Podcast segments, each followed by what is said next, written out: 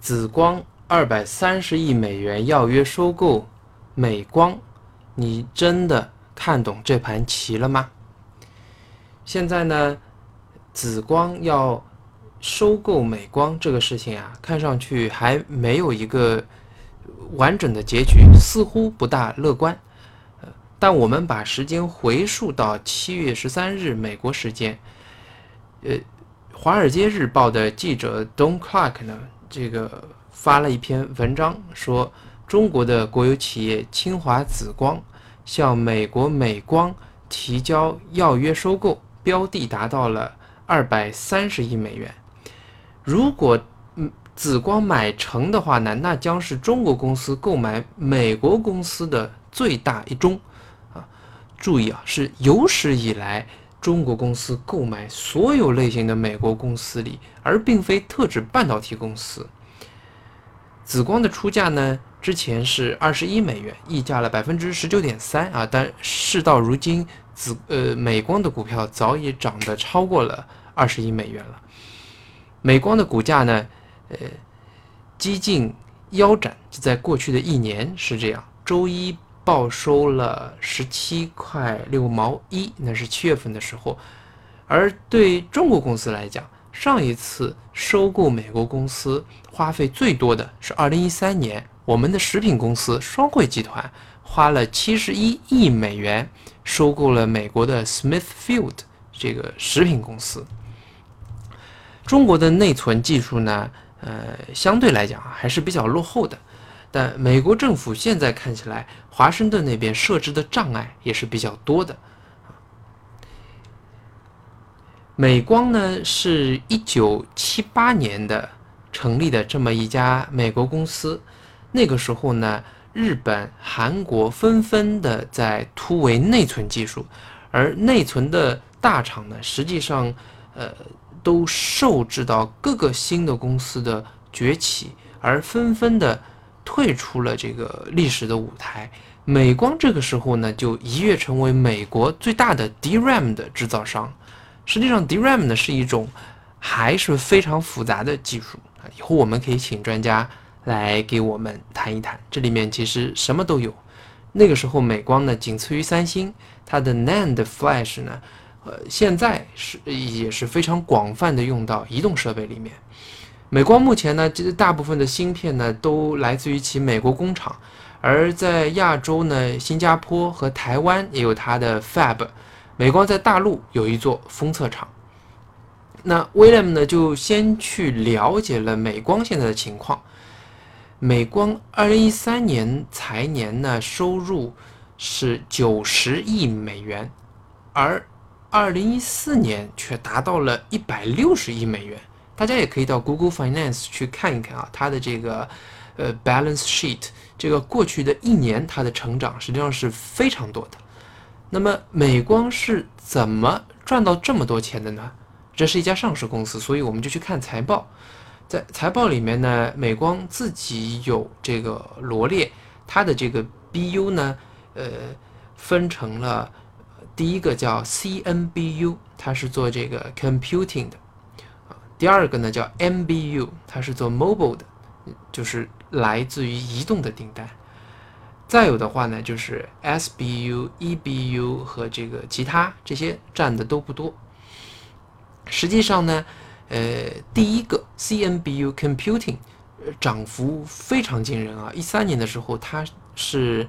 三十四点六亿美元，而到一四年财报，这个 BU 贡献的已经有七十三点三亿美元，占到了美光所有的百分之四十五的收入。而 MBU Mobile 呢，涨得也很多，从十二亿涨到了三十六亿，也是这个移动的订单大涨。在产品方面呢，DRAM 的需求很旺盛，而 NAND 呢增长非常快啊。不过呢，还是应了一句古话，叫做“水可载舟，亦可覆舟”。PC 的增长放缓呢，也同时导致了我们刚刚讲的美光，呃，这个这个半年来股价已经腰斩到十七美元了，之前达到了三十四、三十五美元。好，说回来啊，这个时候美光要是被卖呢，实际上是一个绝好的时机。呃，我这里是打一个比方，就好比说。你年初刚刚加薪了百分之七十啊，意味着就是你的这个 revenue 有成长。现在突然有个土豪要请你去说，啊，呃你要不要到我这边来工作？我可以再给你涨百分之二十，你的意下如何？呃，大部分人我想都会同意的，除非说啊，他的这个呃父母，他的这个董事会又会有新的这个其他的意见。紫光是如何发家的呢？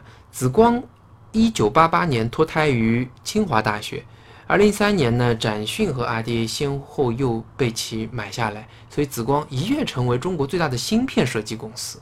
之前大概大大家可能印象最深的，除了它早期的一些电脑产品，大家呃可能知道像紫光的输入法，对吧？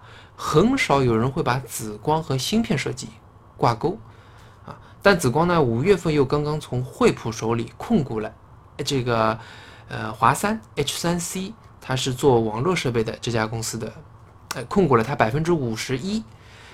呃，好玩的是呢，英特尔去年又花十五亿美元加持了清华紫光百分之二十。还是这个问题，紫光是怎么发家的话？呃，我开个玩笑啊，就是房地产发家。呃，关于紫光的董事长赵伟国先生呢，有一个这个微信公众号的博主叫呃，他的这个微信叫 China Store，就是说他是讲中国的 storage 的这些事情。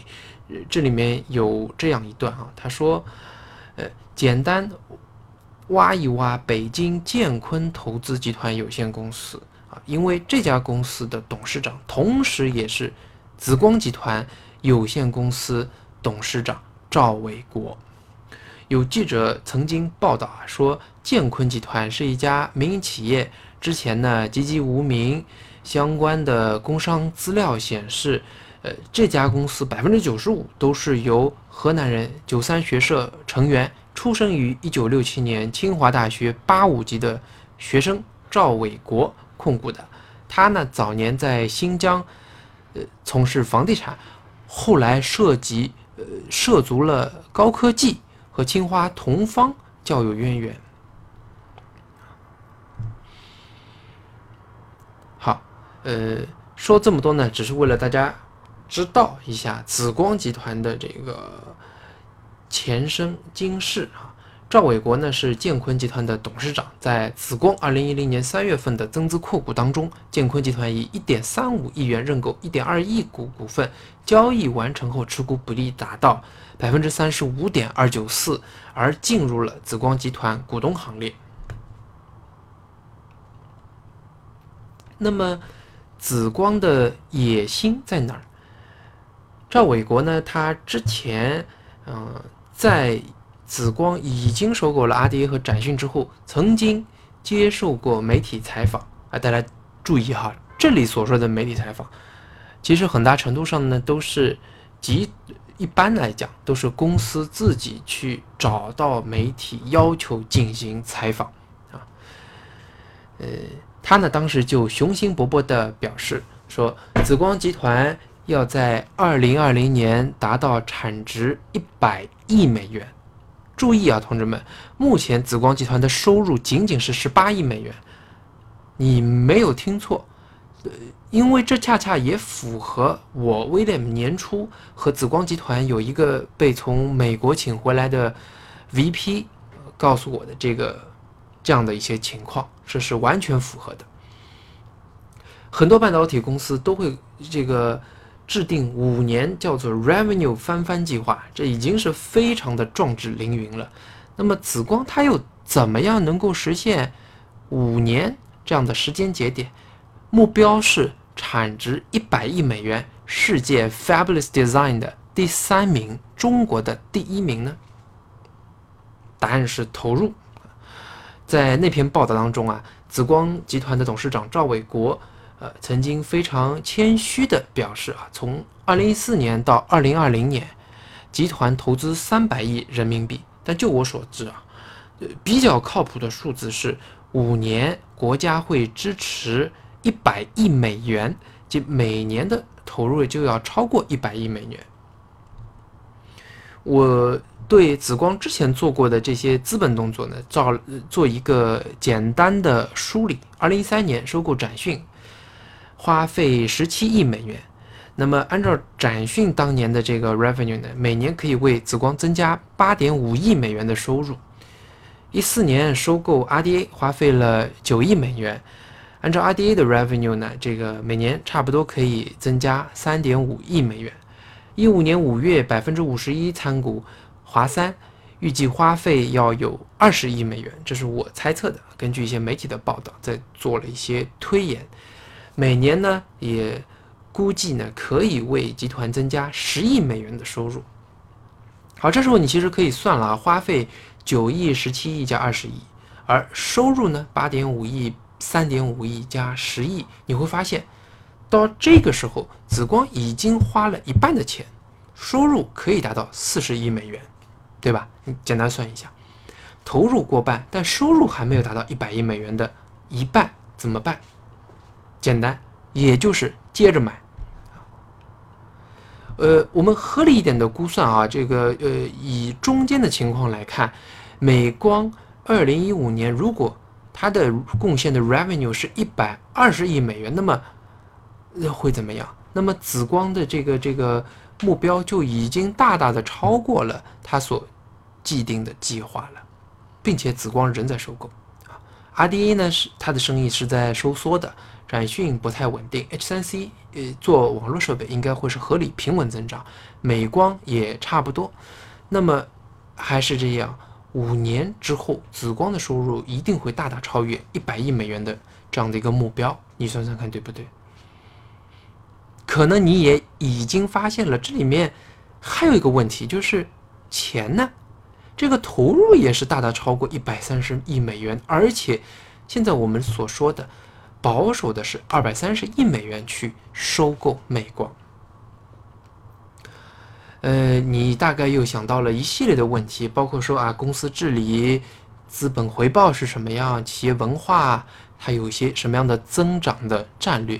但这些呢，都还比较早，因为啊，呃，我们要说过的 memory。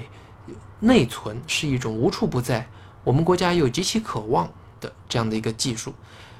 呃，最最重要就是美国政府会不会答应？